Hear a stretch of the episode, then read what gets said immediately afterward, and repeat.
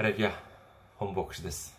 いかがお過ごしですか私は現在、日本群馬県にあります、伊香保中央教会に使えております。え教会のホームページは、www.ikaho.jp、いかほ .jp です。こちらの方に来られますと、教会に関するご案内、そして日曜礼拝の時のメッセージをお聞きになることができます。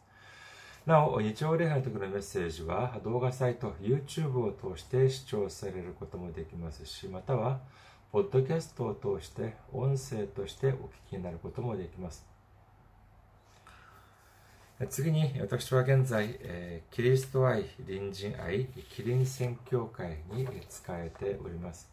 キリン宣教会のホームページは、キリン .kr、キリン .kr です。そして、えーキリン宣教会のメールアドレスも申し上げます。えーメールアドレスは、キリンミッションアットマーク gmail.com キリンミッションアットマーク gmail.com です。こちらの方にメールを送ってくださいますと、私がいつでも直接受け取ることができます。次に、先週も選挙支援としてご奉仕してくださった方々がいらっしゃいます。アン・ソンヒさん、ユン・ソンファさん、ファン・ソクさん、キム・ボクスさん、プサ・ミョンソン教会のキム・ソンウォンさんが選挙支援としてご奉仕してくださいました。ありがとうございます。本当に大きな励みになります。イエス様の驚くべき祝福と溢れんばかりの恵みが共におられますようお祈りいたします。次に選挙支援としてご奉仕してくださる方々のためにご案内いたします。まずは日本にある銀行です。群馬銀行です。店番号は190、口座番号は1992256です。群馬銀行、店番号は190、口座番号は1992256です。次に、ゆうちょ銀行申し上げます。ゆうちょ銀行は、記号は10450、番号は35644801、店の番号、天番は048です。ゆうちょ銀行、記号は10450、番号は35644801、えー、天番、店の番号は048です。次に、韓国にいらっしゃる方方のためにご案内いたします。これは韓国にある銀行です。KB 国民銀行です。口座番号は07921-0736-251です。KB 国民銀行口座番号は07921-0736-251です。私どもの教会はまだ財政的に自立した状態ではありません。皆様のお祈りと宣教支援によって支えられております。皆様のたくさんのお祈り、ご関心、ご参加、ご奉仕、お待ちしております。それでは、今日の御言葉を見ています。今日の御言葉は、ローマ人の手紙11章9節から10節までの御言葉です。ローマ人の手紙11章9節から10節までの御言葉をお読みいたします。ダビデもこう言っています。彼らの食卓が彼らにとって罠となり、落とし穴となり、つまずきとなり、報いとなりますように。彼らの目が暗くなり、見えなくなりますように。その腰がいつも曲げて、えー、その腰をいつも曲げておいてください。アメン。ハレルヤ。障害する方はアメンと告白しましょう。アメン。今日は皆様と一緒にローマ人の手紙の公開98回目の時間といたしまして、高く上げてくださる主というテーマで恵みを分かち合いたいと思います。今日の本文、どうですかあもう一度見てみましょうか。ローマ人の手紙11章9節から10節ダビデもこう言っています。彼らの食卓が彼らにとって罠となり、落とし穴となり、つまずきとなり、報いとなりますように。彼らの目が暗くなり、見えなくなりますように。その腰をいつも曲げておいてください。ここで彼らというのはイスラエルの民を指します。信仰の祖であるアブラハムの子孫であり、神様により選ばれた民で、神様の民であるというイスラエルの子孫に関する御言葉なのであります。しかしこの御言葉はどうですか？彼らの食卓が彼らにとって罠となり、落とし穴となり、つまずきとなり、報いとなりますよ。彼らの目が暗くなり、見えなくなりますように。その腰をいつも曲げておいてくださいという言葉。これはどう見てもですね、祝福というには無理があるのではないでしょうか。祝福は愚か、呪いに近いというふうにも言うことができます。しかし興味深いのは何かというと、この御言葉をダビデが言っている。そしてそれをパウロが引用しているという点であります。ダビデが違法人ですか？パウロが違法人でしょうか？ダビデとパウロは違法人ではなく正当な由緒あるユダヤ人です。ダビデは何部族ですか？そうです。ユダ部族です。じゃあ一方でじゃあパウロはどうですか？パウロはベニヤミン部族であります。彼ら二人は全て由緒ある、れっきとしたユダヤ人、イスラエルの子孫であるにもかかわらず、このように神様の民である、神の民であるイスラエルの子孫に対して、とても厳しく言って指摘しているのであります。これはとても興味深いと言えるでしょう。それではどのような厳しい言葉で言っているのかを見てみると、まず9節です。ローマ人の手紙11章9節ダビデもこう言っています。彼らの食卓が彼らにとって罠となり、落とし穴となり、つまずきとなり、報いとなりますように。これは詩編69編22節を引用した言葉言葉であります。詩編69編22節彼らの前の食卓は罠となり、栄える時に落とし穴となりますように。この世の中でですね、まあ、素晴らしい褒美、素晴らしい、まあ、報いというのはたくさんありますけれども、その中で最も素晴らしい褒美は何かというと、まさにこの食卓であります。この食卓に関するありがたさというのは、これはダビデがよく知っておりました。ダビデが作った、書いた詩の中で一番有名な詩というのは詩編23編であると言えます。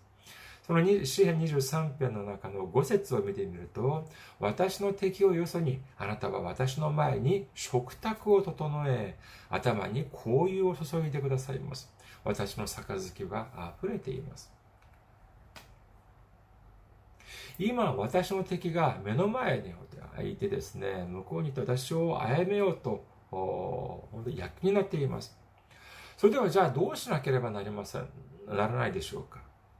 命がけで戦うか、あるいは、あ、これは無理だと思ったら、逃げるが勝ちというふうにですね、逃げなければならないでしょう。しかし、私たちの主はどういうふうにしてくださるのかというと、私たちの、私の敵を要するにあなたは私の前に食卓を整え、私の頭に香油を注いでくださるということなのであります。この香油を注いでくださるというのは、とても素晴らしいおもてなしをしてくださるということなのであります。いや、今、私の敵が目の前でですね、今にも私にかかってこようとしているときに、えー、どういうふうにするするのかというと、主は、ただの食卓ではありません。素晴らしい一流コース料理を私たちに提供してくださるということなのであります。それを食べなさいというのであります。いやいやいやいや、神様、いや今こんなことをしている場合じゃないでしょう。早くあの敵をですね、やっつけなければならないではありませんか。こういうふうに叫ぶ私たちに神様は何ておっしゃるでしょうか。出エジプト記14章14節主はあなた方のために戦われるのだ。あなた方はただ黙っていなさい。これはもう本当に感動そのものではありませんかあの目の前にあなたの敵がいるのか心配いらない。私が戦うから。私が解決するから。あなたは何の心配もしなくていい。ただ、私がもてなすこの、えー、食卓最高級のコース料理を食べていればいい。どうですか？本当に恵みにあふれる御言葉ではないでしょうかペリシテの勇士、コリアテが、を前にですね、青年ダビデは叫びます。第一サムエル記17章47節ここに集まっているすべてのものも剣や槍でなくても、主が救いをもたらすことを知るだろう。この戦いは主の戦いだ。主はお前たちを我々の手に渡される。皆さん、戦争は私たちの力であるものではありません。私たちの力であるのではなく、神様が私たちの身代わりとなって戦い、そして神様を信じる私たちに大きな勝利をもたらしてくださるということを信じる皆様であることをお祈りいたします。神学者たちはこの食卓をですね、救いというふうに解釈しておられる方がたくさんおられるようであります。食卓とは何でしょうか？これは生命の源であるというふうに言えます。まあ妙なことかもしれませんけれどもですね、いくらお金をたくさん稼いで、そしていくらいい家に住み、いい車を運転し、いい服を着た、着るとしても、そのご飯一食を食べることができなかったら何の意味があるでしょうか？これはもう飢え死にしてしまいます。やはり同じであります。いくら長い間教会に通い、いくら奉仕をたくさんしたとしても、救われなかったのであれば、これは何の意味もなさないのであります。それではこの救いとはどこにあるでしょうか？そうです。救いはまさしくイエス様を通してのみ得られるということを信じる皆様であることをお祈りいたします。イエス様は私たちに命のパンとして来られました。ヨハネの福音書6章35節イエスは言われた。私が命のパンです。私のもとに来るものは決して植えることがなく、私を信じる者はどんな時にも決して乾くことがありません。ヨハネの福音書6章57節生ける父が私を使わし、私が父によって生きているように、私を食べる者も私によって生きるのです。ヨハネの福音書14章6節イエスは彼に言われた。私が道であり、真理であり、命なのです。私を通してでなければ、誰も父の妹に行くことはできません。このように、え、ですね、え、この世の中に生きて力を得るためにはご飯を食べなければならないように、ただイエス様を信じて、イエス様を頼ることが唯一救いに至る道であるということを信じる皆様であることをお祈りいたします。さあ、ここまでは問題はありませんよね。それではじゃあ、この、ここまでのものを、ここまでのことを念頭に置いて、もう一度今日の本文の中で9節を見てみましょうか。ローマ人の手紙11章9節ダビデもこう言っています。彼らの食卓が彼らにとって罠となり、落とし穴となり、つまずきとなり、報いとなりますように。いやいや、命の食卓が恵みとなり、力となり、祝福になって叱るべきなのでありますが、逆に罠となり、落とし穴となり、つまずきとなりますようにというふうに言っているのであります。食卓とは何ですか？これは力の源、救いに至る唯一の道であるイエス様であります。なのに、イエス様が罠となったり、落とし穴となったり、つまずきとなるということがあり得るのでしょうか？だからこそ私たちは聖書をよく知らなければなりません。皆さん考えてみてください。イエス、皆さんの前にイエス様が現れたというのであれば、皆さんはどういうふうに思われますか？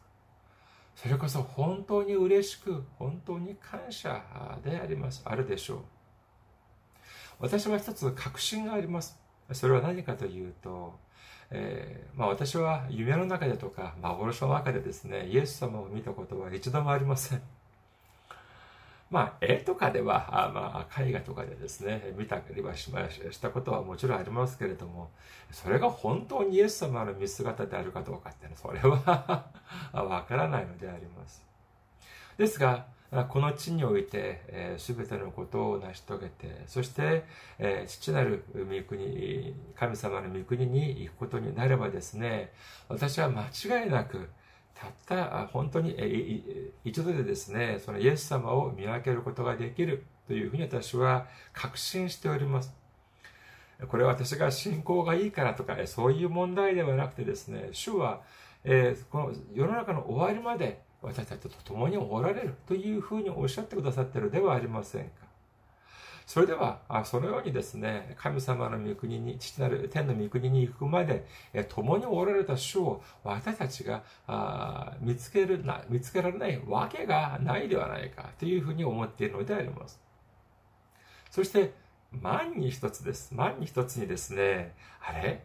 えー、そうかな違うかなっていうふうに思っていてもですね、私たちはあ必ず見つけることができる根拠があります。証拠があります。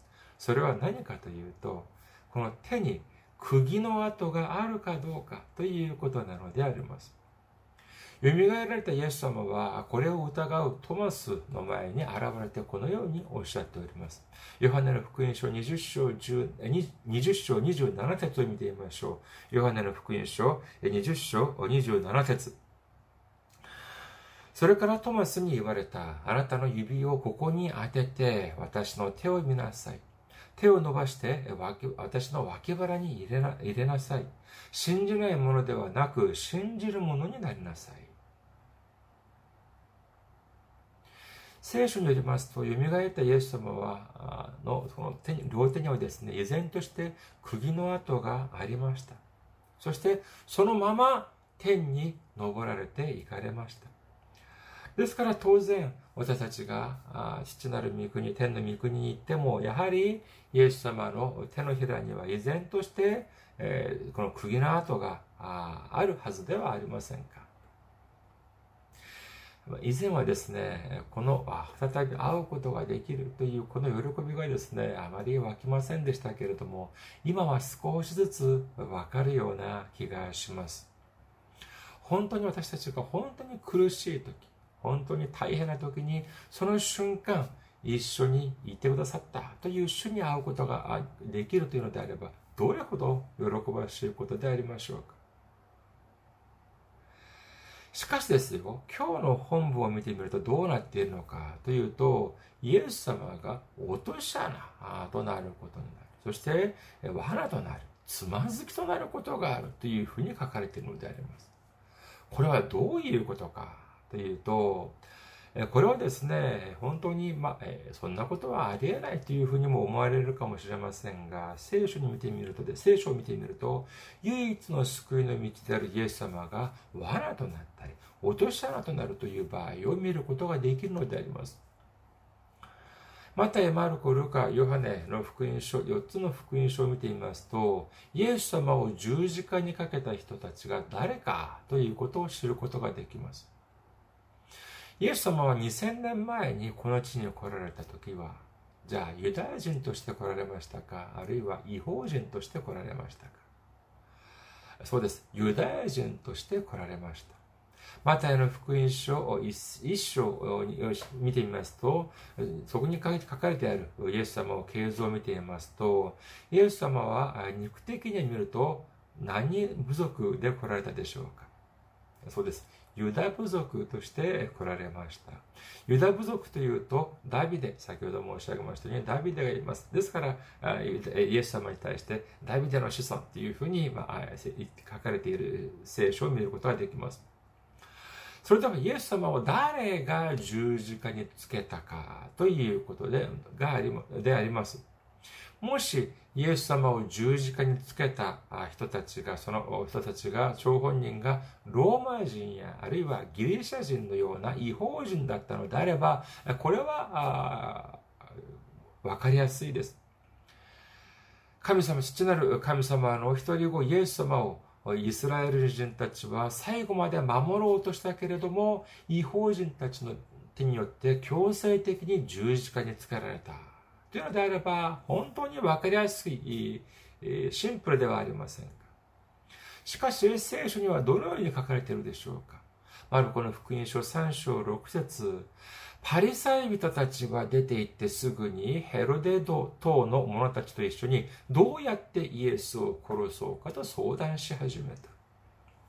ヨハネの福音書19章6節から7節祭司長たちと下役たちはイエスを見ると十字架につけろ、十字架につけろと叫んだ。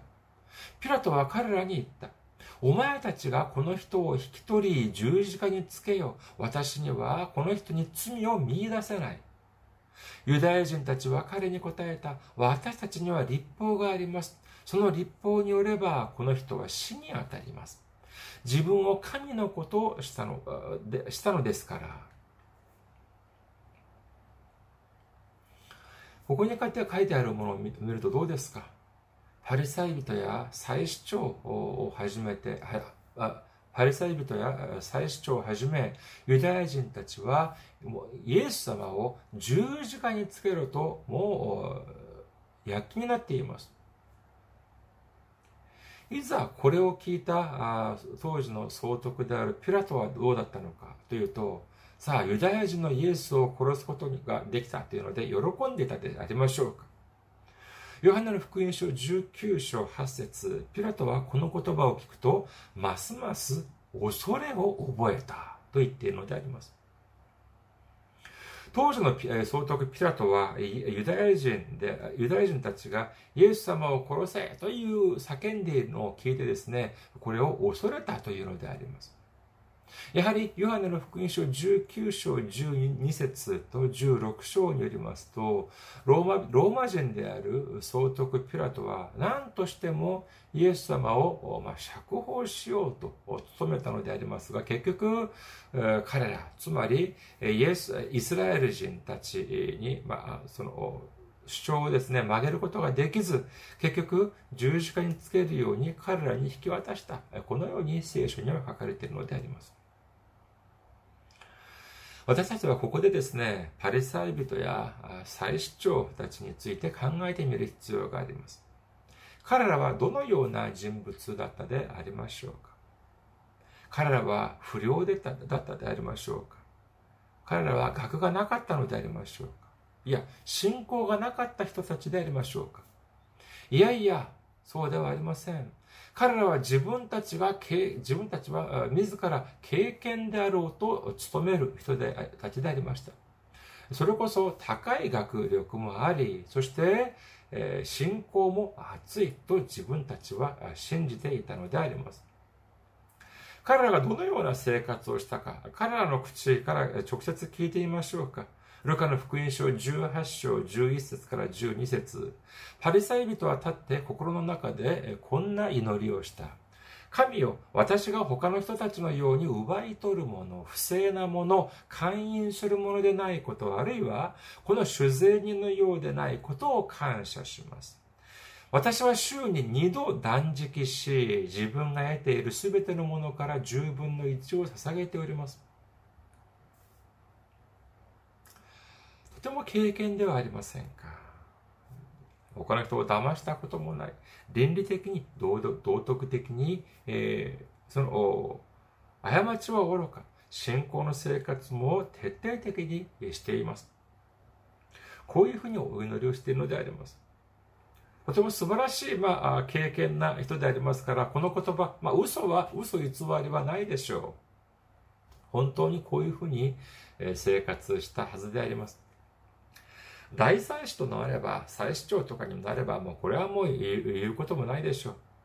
パリサイ人や祭司長というのは全て聖書に関して白白学でありました。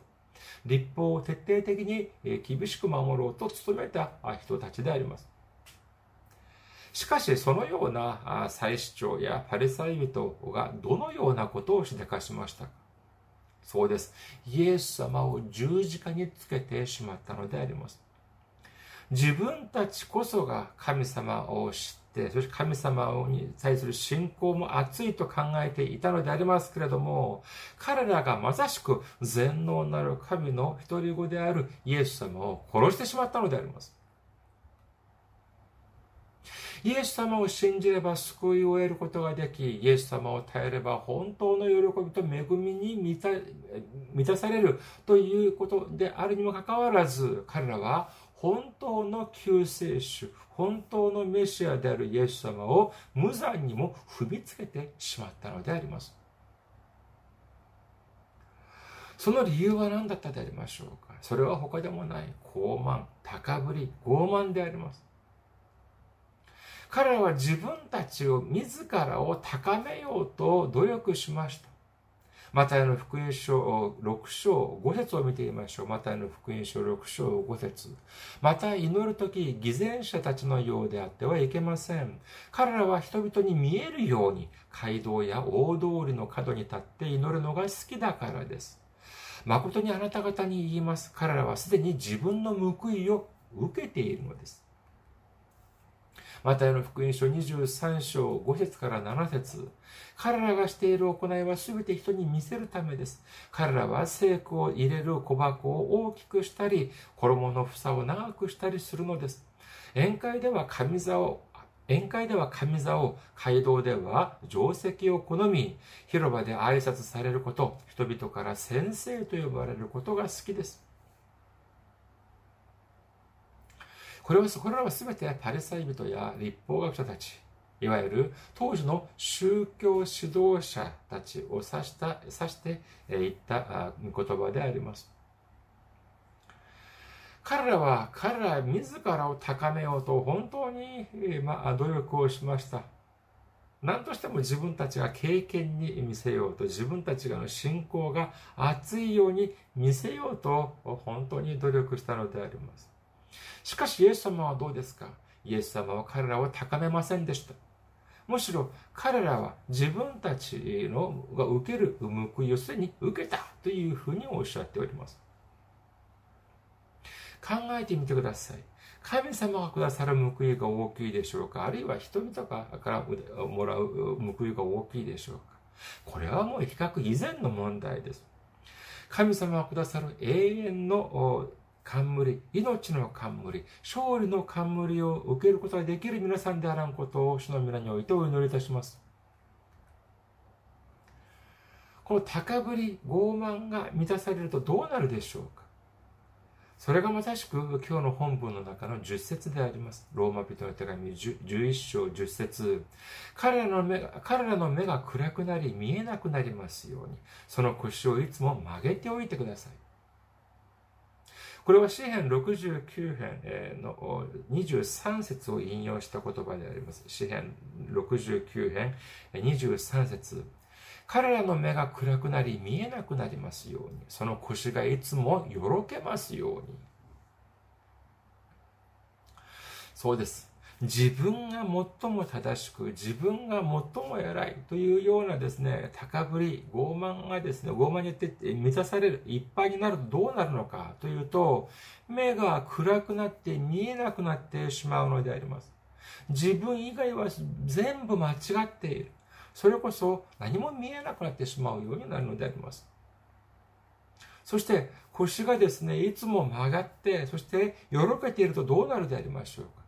これは戦いはおろかまともに歩くことすらできなくなってしまうのであります。世の中を見てみてください。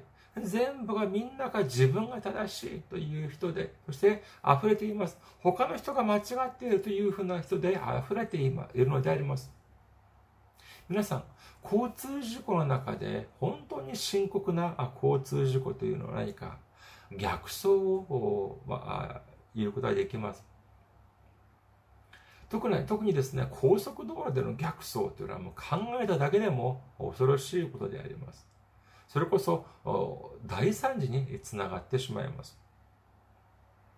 逆走する車が1台しかないの。1台あっても本当に恐ろしいのでありますが、逆走する車が自分以外全ての車が逆走しているというふうになってしまったら、これはどうでありましょうか？自分だけが正しい道を走っているように見える。他の車はみんな逆走しているように見える。それはどういう場合でしょうか？そうです。まさしく自分自身が逆走している場合なのであります。しかしこれを知っている人はそれほど多くないようであります。こういうふうになってしまったらどうなりますか？そうです。大惨事であります。いくらいい車であっても、いくらお金がたくさんあっても、いくら強い権力を持っていても、これは何の役にも立ちません。車は紙くずのようになってしまい、そして人生はそれこそ本当にですね、背中が曲がり、そして腰はよろけてしまうような哀れな人生を送ってしまうことになるのであります。自分が最も信仰が厚い、自分が最も経験であるというふうに自分を高める人々は、その人たちが何をしたかしたか、結局、神様の一人が一人子であるイエス様を十字架につけてしまったということを私たちは忘れてはなりません。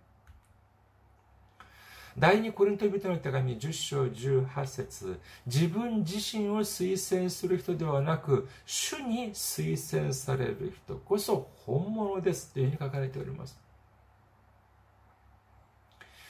義であるのか義でないのかを決めるのは自分自身ではありません。救われてて当然か、救われるべきでないのかというのを決めるのも自分自身ではありません。ただ、イエス様が推薦するのかどうかにかかっているのであります。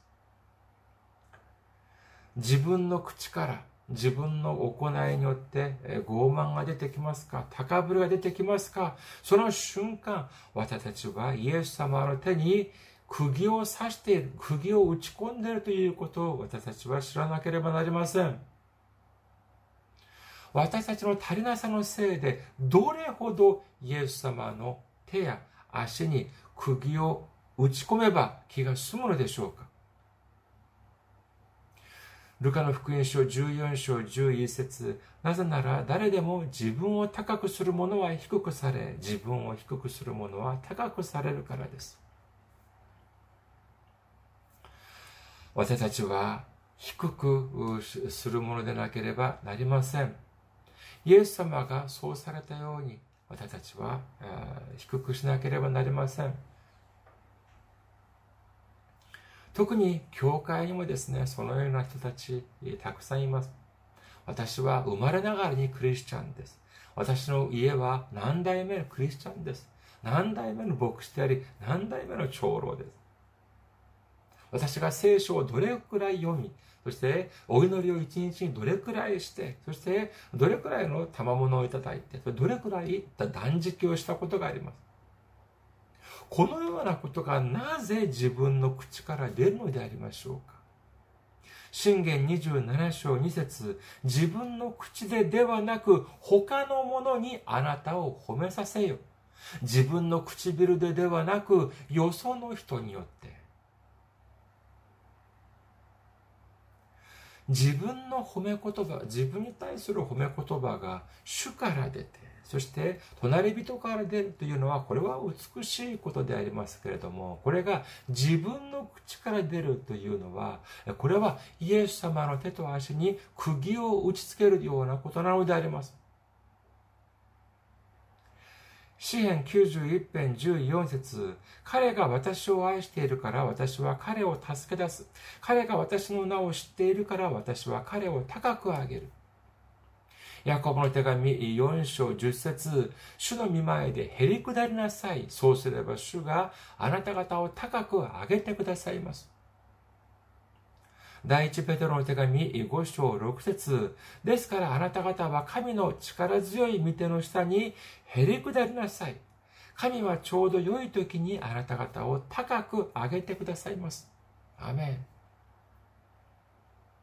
これから私たちは神様を愛し、そして神様の見舞いによってへり下ることによって、主の主によって高められる皆様であることをお祈りいたします。ありがとうございます。また来週お会いしましょう。